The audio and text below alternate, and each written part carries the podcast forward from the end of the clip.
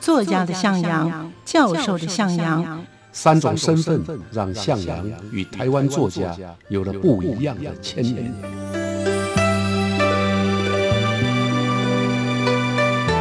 听向阳与徐凡谈他的作家朋友们在写作这条路上，生命与创作如何交织出最灿烂的光芒。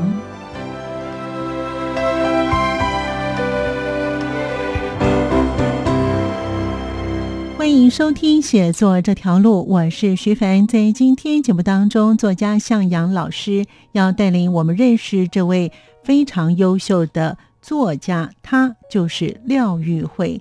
他得奖不少，而他的作品被选入高中跟国中的课本。另外，他以散文为主，并且有小说、还有论著等作品。他的散文的创作内容多半是对于日常生活的感触。向阳老师说，他有最擅长说故事散文家的封号。我们继续聆听向老师带领我们认识这位善解人间风情的散文家廖玉慧。欢迎收听。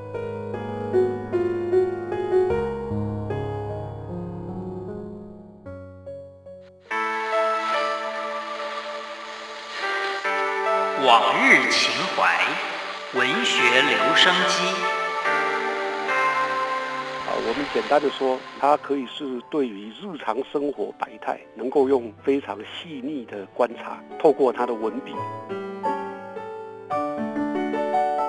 那最可贵的是他叙说的声音啊，文学啊也有声音。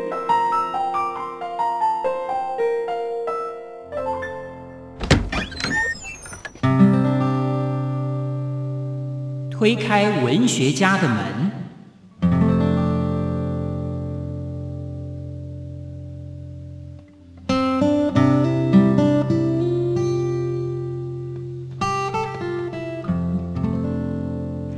欢迎收听写作这条路，我是徐凡，我是向阳。今天呢，向阳老师呢要带领我们去认识这位呢善解人间风情的散文家廖玉慧。老师廖玉慧呢？哎，其实我也常常看他的文章哎。我我觉得他的文章写的很温馨啊。没错，嗯，所以呢，廖玉慧他的散文的特色有哪些呢？老师，好，那我我先介绍一下，嗯，简单介绍一下廖玉慧啊。是，他是一九五零年呢生于台中，嗯，那是东吴大学的中文所博士。那就散文来讲，诚如你刚刚所说啊，他是温馨，而且。我也用善解人间风情来形容他。对，他是当代散文里面非常重要的作家。年轻的时候呢，就担任过《幼师文艺月刊》的编辑。嗯，后来就任教在国内多所大学，那得奖无数啊。他曾经得过吴三连文艺奖、中山文艺奖、吴鲁琴散文奖、五四文艺奖章啊。那也有不少作品呢被选入高中国中的课本。还有各种的文学选集，那如果是散文著作啊，呀，非常多啊，他的散文著作，呃，没办法一一细数啊。比如说像《不信温柔换不回》，妩媚像太阳一样的笑容，五十岁的公主啊，等等啊，或者像我这样的老师，大食人间烟火，阿妈抱抱，嗯，印尼春天，啊，总共有啊，应该有超过五十种了。所以他是一位创作力非常旺盛啊，作品质地也相当精良的作家。哇，那你刚刚提到这个他的散文特色，对啊，我们简单的说啊，他可以是对于日常生活百态，能够用非常细腻的观察，嗯啊啊，透过他的文笔啊，将各种人物啊，我们生活当中的各色人物，描绘成为个性鲜活。的角色，我记得诗人陈逸之啊，啊，在评论他的时候，曾经说他的散文是描写人生事项，诠释人间风景，家庭、学校、邻里、亲戚，大大小小平凡的事件当中，嗯，探求真情真相，亲切、流利、幽默、诙谐，这一路写来就可以看得到啊，廖玉辉的散文呐。真的就是我们啊日常生活的散文，嗯，他又说啊廖玉慧啊，是一位随时啊让人阅读惊喜的散文家。换句话说，读他的散文啊。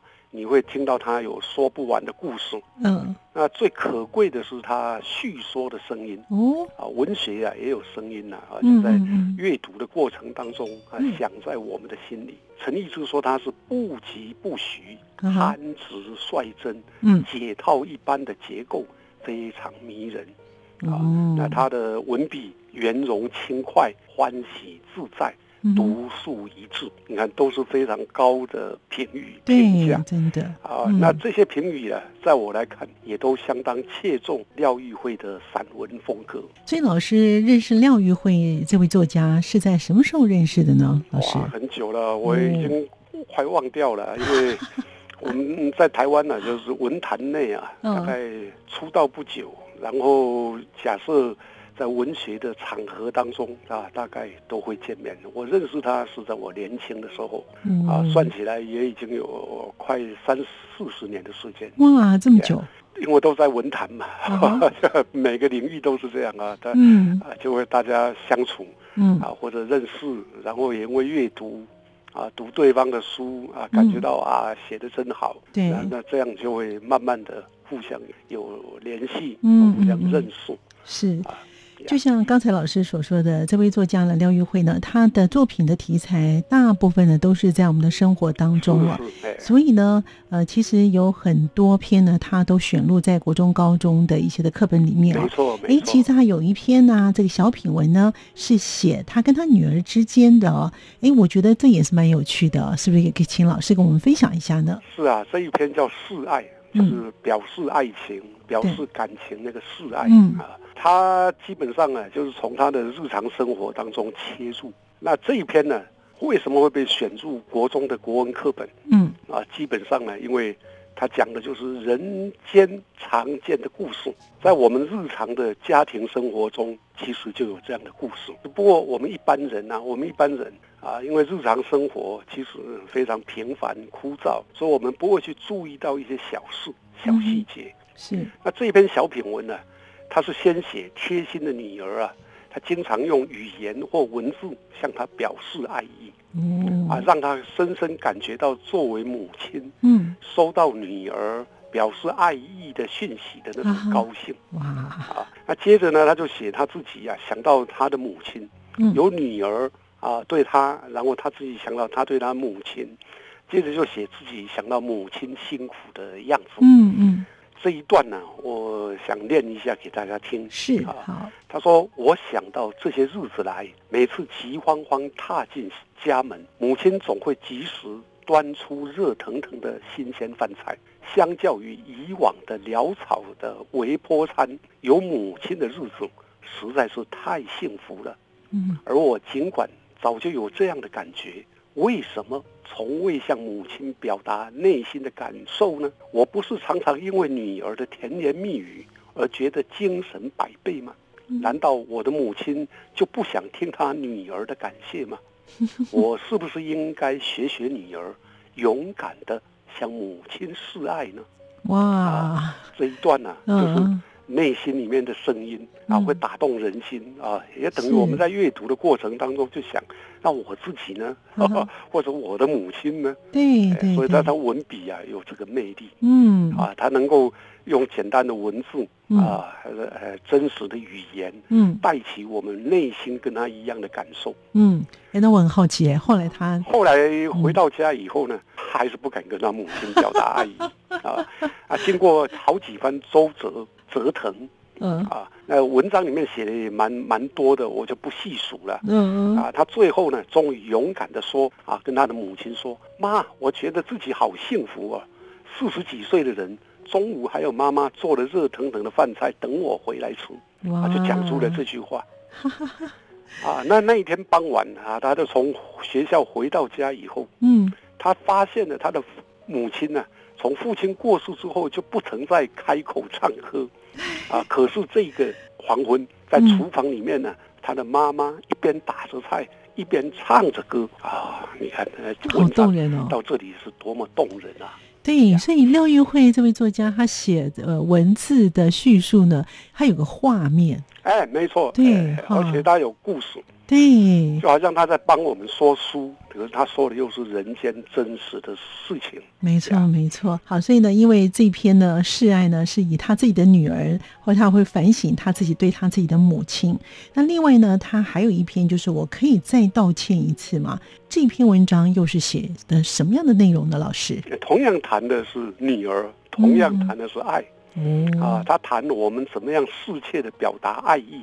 像前面我们刚提的那篇文章啊，他要踌躇那么久啊，然后不知道怎么表达。对这一篇呢啊，也同样谈同样一个课题。嗯可是老实说，这真的是人生最难的命题。嗯嗯。原因呢，我们平常啊不善于表达爱，我们不善于对我们周遭的人，特别是亲人。嗯。啊，总是习惯了啊，要不是打，要不然骂，要不然就是埋怨啊。儿子对父母会埋怨。嗯。可是其实那些也都是爱，只是表达的方法不对啊。所以他先引了王鼎钧啊，散文家王鼎钧，在他的书叫《灵感》这本书里面说的一个小故事。对，接着呢就谈他多年前呢大渡路啊，就是台北那个大渡路新北市的大渡关渡那个地方，嗯嗯嗯，有青少年喜欢飙车，对对，尬车，对。啊，现在当然都没了，嗯啊，那这些青少年不知道死活啊，应该。他认为了，哈，应该是跟父母亲管教孩子的说法啊有关。比如说啊，常常我们会看到，就是说啊，你想要洗你，我靠，卖个灯来卖个灯来，最好死在外头，不要回来啦。对，啊，要不然就是你赶出去啊，就再也不要回来。啊，这是父母常用语。对，那这些话呢，父母亲其实是在表示对孩子的爱。没错。啊，在传统上，嗯啊。可是呢，孩子会误以为啊，你根本不在乎我，啊，所以我那就无所谓了，就不重要了。我回不回去啊？我飙不飙车？我死不死？跟你们何事？对，没错。啊所以这种状况呢，啊，他也有感慨。嗯，那有了这个感慨以后，他又讲了他家里的故事。嗯，说他的女儿啊，啊，小孩子幼年的时候啊，他因为有事情啊，对女儿就非常生气。那女儿呢，道歉。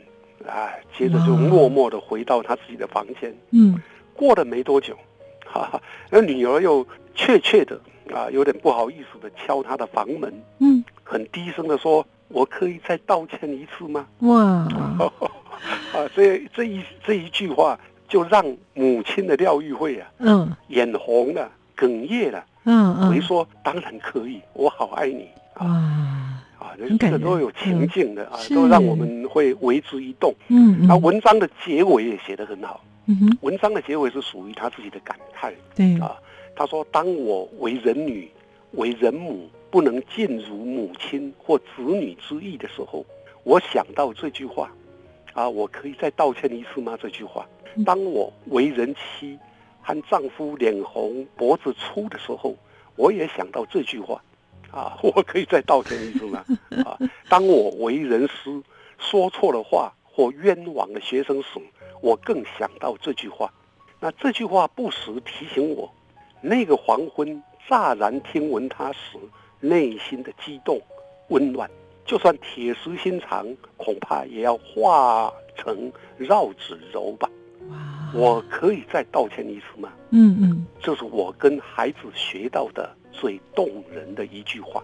哇，难怪廖玉慧他有真的是好文章，是难怪他有最擅长说故事的散文家的封号。没错，没错。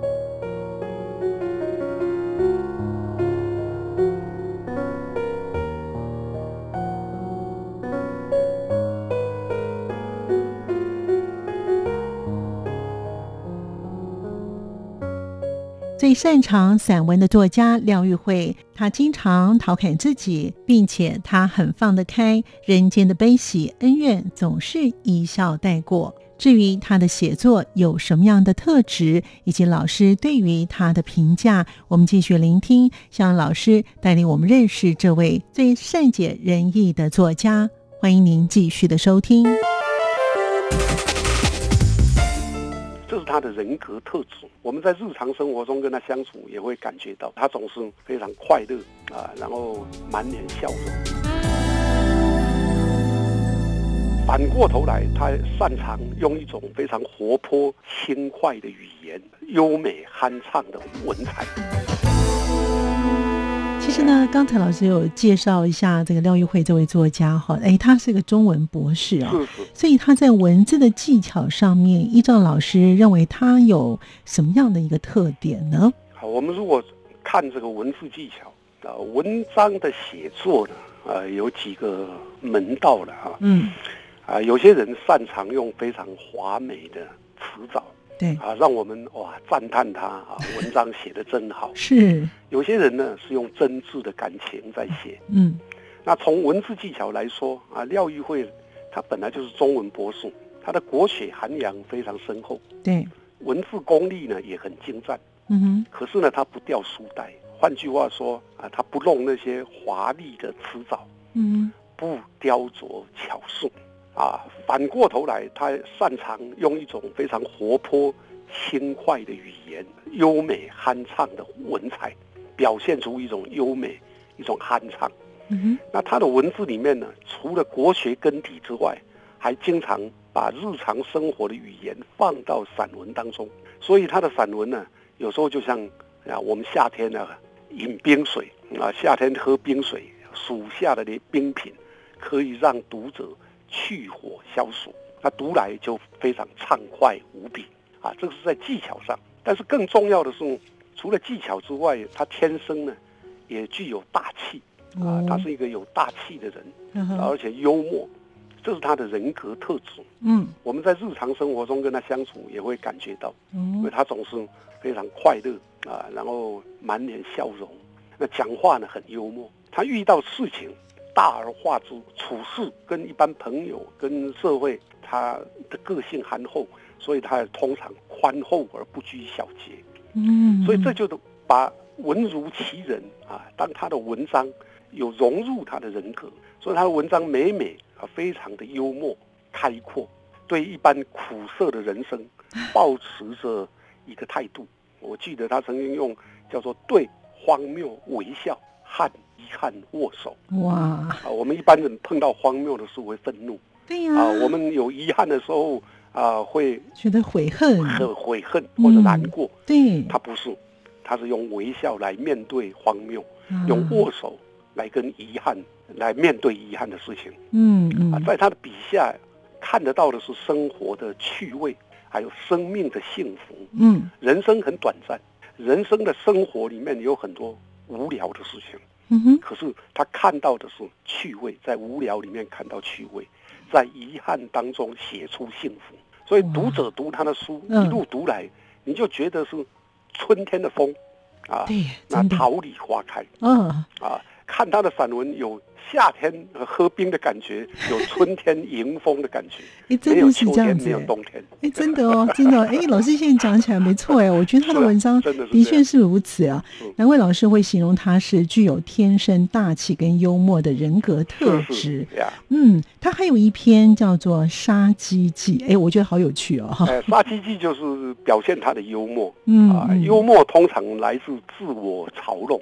我们也可以叫自嘲啊 啊！有些人喜欢讲幽默的话，就会伤人，因为他不是在嘲弄自己，而是嘲弄别人。没错，幽默这个字啊，其实是在讲，就是说，当我们要讲一件啊有趣的事的时候，最好举的例子啊是用自己的例子，不是用别人的例子。对，用别人的例子，你等于在伤害别人，伤害别人。嗯啊，可是用自己的例子呢，大家。会心一笑之后，也会回过头来想啊，我大概也是这样的人啊。所以幽默的好处在这里。是啊，那这一篇文章叫做《杀鸡记》啊，就是我杀鸡的事事情，嗯，杀鸡的故事了啊。白话叫做杀鸡的故事。他写啊，廖玉慧自己结婚的第一年呢，啊，春节就跟先生回到婆家，嗯，那围炉啊，结果发生了一个杀鸡的糗事。啊，故事是从除夕当天呢早上就开始说了。嗯啊，她说她的婆婆抓了两只自己养的鸡，问她说：“今天市场买鸡啊，给那些啊市场卖鸡啊卖鸡的家无赢啊，大概大概唔肯替人抬价啦啊啊，大概不肯帮人杀鸡。嗯，我做旧年啊拜佛啊，我嘛无无杀生啊，啊你咧，你敢也要台阶啊？就是用台语的啊，所以他的对话里面就讲出他婆婆用台语跟他这样说。嗯嗯。那他新婚嘛啊，为了表现自己很能干啊，就不假思索。啊，非常豪气万千的说啊，没问题啦，简单啦，教我花就好啦，我已经时常在台阶。啊，他其实他可能呢，他那个时候还在还还是个学者啊，还教书啊，他有可能呢。对。但是实际表现呢，所以他的婆婆就递过来的鸡啊，就把鸡交给他了。嗯。哦，这个时候廖玉伟才发现呢，光是用尼龙绳要把鸡脚。啊，跟鸡翅绑起来啊，就搞得手忙脚乱，啊，手背上还留下那个鸡啊，因为要挣扎，鸡啊啄它的那个瘢痕，那啄痕啊，接着啊一场混战，啊，那他呢赤脚踩住鸡脚跟翅膀，左手倒倒抓着鸡的脖子，嘴里就学他自己母亲呢以前杀鸡时候常说的啊，做鸡做叫无了事啊，赶紧去出事，哎，出事做好野人会惊鸡。啊，但是啊，没有想到啊，他没有切好，哎呦，所以鸡呢就要使劲挣扎，挣脱了绳索，嗯，啊，踢翻了装血水的碗弓，带着断了一半的脖子。飞奔出去，他没被吓到。哇，这个时候，她的婆婆跟她一身都是血，啊，她自己呢也吓得尖声惊叫啊，因为他们啊婆家是四合院，啊，所以四合院里面的亲戚呀，全部都跑出来看 啊，都冲出外面来查看，你看这多尴尬啊！那新婚的啊新娘子。第一年啊，回到婆家 啊，除夕啊，结果杀鸡杀成这个样子。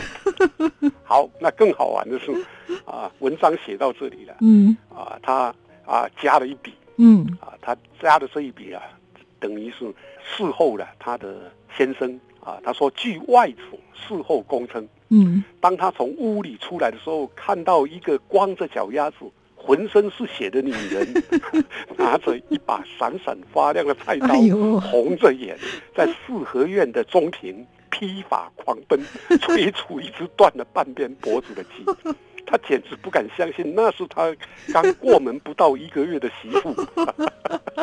啊，那一只鸡呀，还被众人激励。嗯，那显示了无比强韧的生命力，在临终的那一刹那，演出了一场淋漓尽致的抗争行动。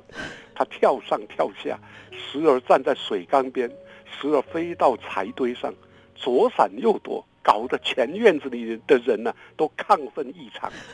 然而。那只顽固的鸡，最后呢，因为失血过多，体力不支，束脚就擒。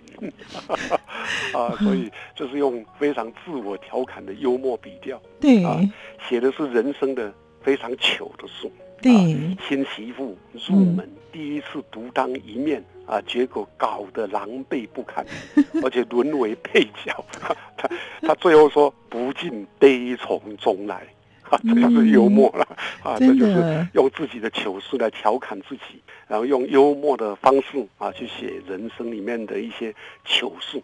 对，球是从一个角度看啊是很，如果就新娘子来说，那真的是啊会觉得生不如死。嗯。可是当你从另外一个角度去看的时候呢，啊，他却啊又让人觉得啊这个新娘子啊很可爱啊，所以这就是廖玉慧散文。非常迷人的地方，所以他都是所有的事情都是往好的正面的方法去想，正面的方式去想，没错没错。哎，那他还有另外的散文哦，像是《大食人间烟火》以及《像我这样的老师》。其实老师刚才前面有提到说，对对，就是那个再道一次歉的哦，他后来也会反观，也会去反省他自己哦。那这两篇他的散文又是写些什么样的内容呢？老师？大石人间烟火是他一本也很重要的代表作，是他的散文集。这一本呢，主要是写他家人的故事。嗯啊，也是一样啊，就是我们刚刚提到的幽默深情。他写他倔强逞强又无法抵抗衰老的母亲啊，写母亲的故事啊，特别感人。嗯啊，因为母亲啊，从小啊对他其实是相当严厉的。嗯啊。啊，可是到了老的时候呢，在厨房里面呢，他因为没有办法，人老了就没有像过去那样的巧手，对，没错。所以那种心情的落寞。那写女儿啊，流血的时候的寂寞时光，嗯哼，啊，也写他自己呃的不舍跟不放心，害怕找不到通达罗马的道路。好，我们不是有一句话说，条条道路通罗马。哎，对，那他用这一句话去写。啊，女儿到意大利罗马去留学，他想去找她，啊，又不放心啊，害怕找不到通达罗马的道路。嗯，那写儿子啊，食人虎假狼后一般的血拼啊，担心这个孩子啊自不量力啊，送这个妈妈价值不菲的名牌包啊，所以这个这本书里头呢写的故事啊，就是自嘲自虐啊啊，笑中有泪。发人深省，因为他也是老师啊，所以他写的另外一本书叫做《像我这样的老师》，嗯，是他写自己啊，一一方面是老师，但同时又是学生的时候，对，他有双重身份的那个阶段，嗯哼，啊的散文。这本书除了写他为人师表啊，在课堂上传道授业解惑的心情。也写他啊青春时期呀的生命刻痕啊，当学生的时候跟老师有关系的故事啊。他从小是老师疼爱有加的好学生，但是呢，他常常遭到同学排挤，所以年少的青春呢就抹上了不少的阴影。嗯，他初中的时候啊，以前还没有国民教育的时候叫初中啊。他初中的时候受困于数学，数学不好，嗯，所以呢总觉得自己不行啊，抑郁寡欢。那大学之后呢，就像鱼饵一样啊，游向了大海，这才眼界宽阔啊，累积了日后的学术跟创作的资产。当了老师以后，则是一个迷糊、健忘 又充满爱心，能帮忙学生面对感情、学业、生活种种的疑难杂症，幽默风趣又温馨感人。像我这样的老师，等于在写教育界，就就写他从学生年代到自己身为人家的老师的时候的整个教育的状态过程，嗯嗯，也写得非常好。所以呢，其实他的文章几乎都是在他的生活的周遭，可是他可以把他自己呢，去跟他自己呢开玩笑，然后呢，从里面呢会找到呢一些的故事情节，让读者来看他的书的时候会觉得非常的感动哦。没错，哇，那是不是可以请老师呢帮我们总结一下呢？您所认识的这位呃非常优秀的作家廖玉慧呢？是啊，我想我们读一个作家的散文，或者一首诗，或者一篇小说啊，能够从他的文笔当中啊，看出这个作者啊的人格，嗯，还有感觉。我在读廖玉慧的散文的时候呢，就好像是看到了一个小事糊涂，那生活当中却充满惊讶、惊奇，还有惊喜的一个女子。廖玉慧呢，她深爱她的家人，深爱她的邻居、师长、朋友。还有是跟不是的周边人啊，认识或者不是的不认识的人，这样的一个作家，他对于人间的悲喜恩怨啊，大概总是用一笑带过的方式。换句话说啊，他的内心啊没有任何的阻碍，是一个宽心的人。那对呃，对于自然，还有山水跟生活里面的各种美丽，他也能全心的拥抱。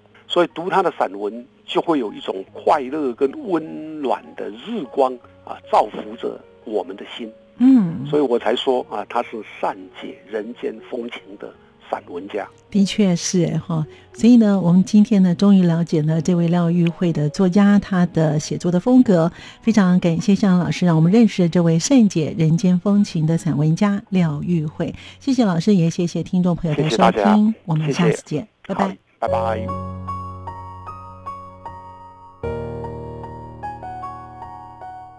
感谢您的收听，我们下次见。